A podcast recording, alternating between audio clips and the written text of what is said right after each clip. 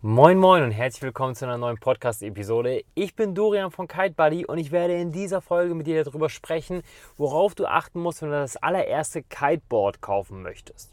Zunächst einmal, wenn du den, deine Kiteschule besucht hast, dann ist dir schon aufgefallen, dass du mit einem ziemlich großen Board auf dem Wasser unterwegs bist und das ist nicht die Größe vom Board, wie das die meisten anderen Kiter benutzen, die schon die ersten hohen Sprünge und so machen. Und ähm, beim Kiteboard kommt es tatsächlich auf die Größe an, auf die Länge und auf die Breite. Um das Ganze verständlich zu machen, das Schwere beim Kitesurfen ist gar nicht mal so die Steuerung des Kiteboards, sondern die Steuerung des Kites. Und da kann man eine ganze Menge falsch machen. Und diese Fehler kann euer Kiteboard tatsächlich kompensieren, wenn ihr die richtige Größe gewählt habt.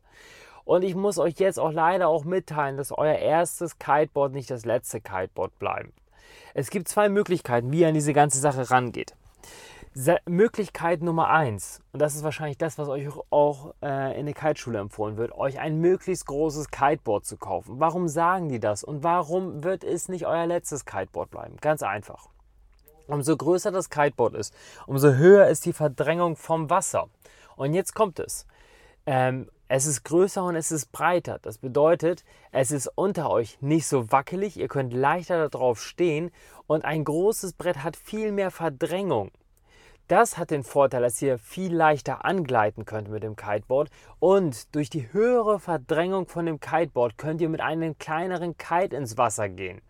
Das hat den Vorteil, dass viele Leute einfach auch Angst haben vor den hohen Kräften, die so ein Kite erzeugen kann. Und damit diese Kräfte niedriger sind und ihr euch nicht so sehr erschreckt, wenn ihr beim Wasserstart über das Kiteboard drüber hinausgezogen werdet, ist es komfortabler, einen kleineren Kite zu nehmen. Darüber hinaus habt ihr, wenn ihr dann ins Gleiten gekommen seid, den großen Vorteil mit einem großen Kiteboard. Manchmal müsst ihr ein bisschen Sinus fliegen, das bedeutet den Kite ein bisschen höher fliegen, den Kite ein bisschen tiefer fliegen. Dann kommen manchmal Böen rein, ihr zieht die Bar ran, ihr schiebt die Bar nach vorne. Dadurch entwickeln sich immer wieder unterschiedliche Zugkräfte. Und das ist am Anfang ziemlich schwer zu kontrollieren. Der Vorteil von einem großen Board mit einer hohen Wasserverdrängung ist, dass wenn ihr diese Fehler macht ähm, und ihr mal zu wenig Druck im Kite habt, der Kite euch nicht stark genug zieht, dann gleitet ihr mit so einem großen Kiteboard durch diese Fehler, will ich jetzt mal sagen, hindurch. Und jetzt geht es darum, um euren nächsten Schritt. Ihr werdet euch ein kleineres, wenn ihr euch für diesen Weg entscheidet, mit einem großen Kiteboard anzufangen, werdet ihr euch später auch ein kleineres Kiteboard kaufen. Jetzt stellt sich natürlich wiederum die Frage, warum nicht direkt mit einem kleineren Kiteboard anfangen? Ganz einfach, das ist eure Entscheidung. Ihr könnt auch direkt, wenn ihr wollt, mit einem kleineren Kiteboard anfangen, habt dann aber den Vorteil, dass ihr mit dem Wasserstart viel größere Probleme habt. Dann, wenn ihr Fehler mit der Kitesteuerung macht, dann sinkt ihr mit dem Kiteboard ab und muss erneut einen neuen Wasserstart hinlegen, was ja am Anfang eine große Herausforderung. Das könnt ihr umgehen, wenn ihr ein großes Kiteboard habt. Wenn ihr dann ins Gleiten gekommen seid mit dem kleinen Kiteboard, ist die nächste Challenge das Höhelaufen. Also ihr wollt ja mit dem Kiteboard auf allen Kursen fahren. Das bedeutet auch gegen den Wind, also wie beim Segeln, einen Am-Windkurs fahren. Das ist mit einem größeren Kite, äh, mit einem kleineren Kiteboard schwieriger als mit einem großen Kiteboard. Okay, das bedeutet wahrscheinlich wenn ihr euch für, den, für die schnellere Lernkurve, für den schnelleren Lernerfolg entscheiden möchtet, müsst ihr erstmal mit einem großen Kiteboard, wahrscheinlich so mit einer Länge irgendwas um die 1,49 Meter, 1,50 Meter, 1,52 Meter entscheiden, was auch sehr breit ist. Wenn ihr dann jetzt kiten könnt, ihr könnt Höhe laufen, war, war das dann eine Fehlinvestition? Nein, war es nicht, weil ihr dieses Kiteboard weiterhin benutzen könnt dieses Kiteboard, was für euch jetzt das Gefühl gegeben hat, dass es ein Anfänger-Kiteboard ist, ist kein Anfänger-Kiteboard. Es ist nämlich ein sogenanntes Leichtwind-Kiteboard. Und ihr werdet dieses Kiteboard gebrauchen können und euch später ein kleineres Kiteboard dazu kaufen. Das große Kiteboard werdet ihr aufbewahren.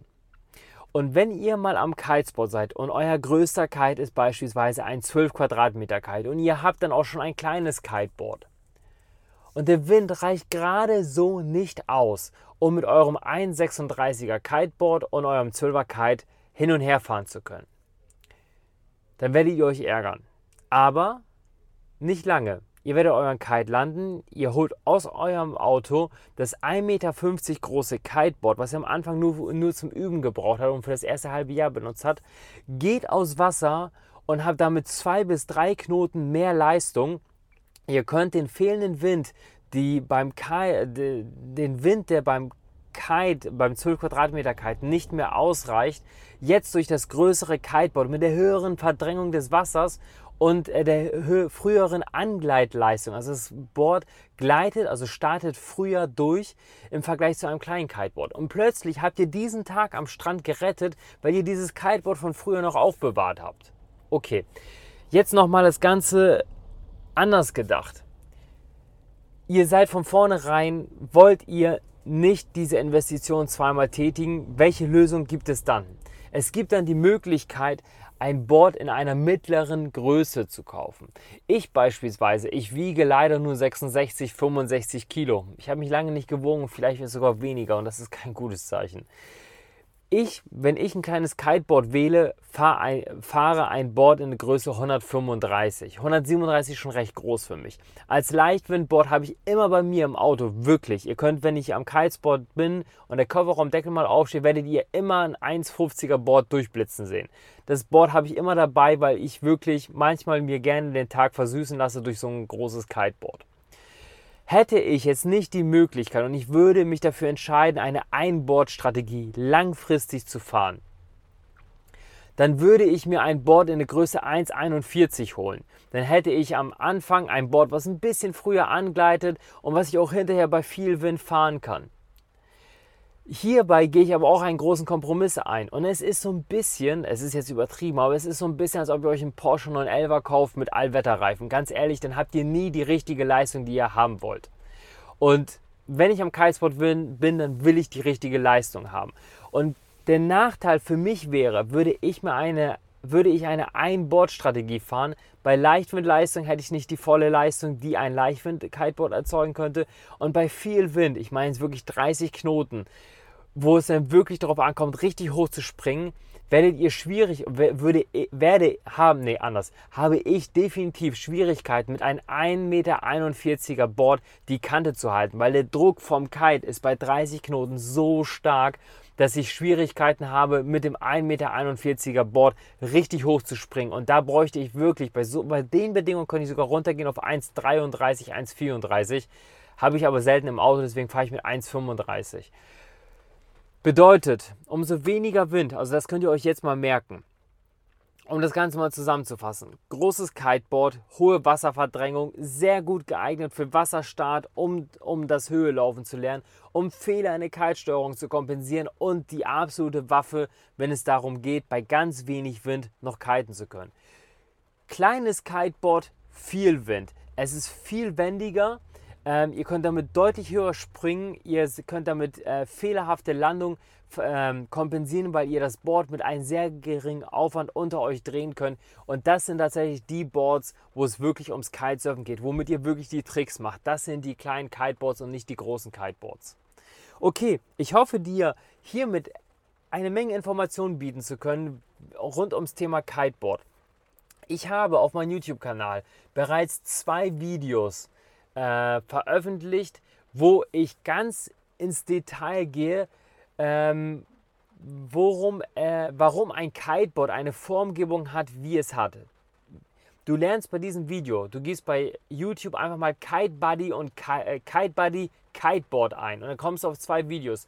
Bei dem einen längeren Video lernst du die Begriffe Rail, Outline, Rockerline, ähm, Channels, was das bedeutet und wie das am Kiteboard aussieht und welchen Einfluss das auf das Kiteboard hat, könnt ihr euch in diesem Video anschauen. Es ist tatsächlich leichter, sich das im Video anzuschauen, als es in einem Podcast zu erklären. Und dann habe ich auch ein Video veröffentlicht mit den Basics zu einem Kiteboard und, und erkläre euch auch, warum zum Beispiel ein Wakeboard nicht zum Kitesurfen geeignet ist. Okay, falls du Fragen hast, schreib die unter das Video oder sende mir eine E-Mail an community at kite-buddy.de. Bis zur nächsten Folge, ich freue mich auf dich.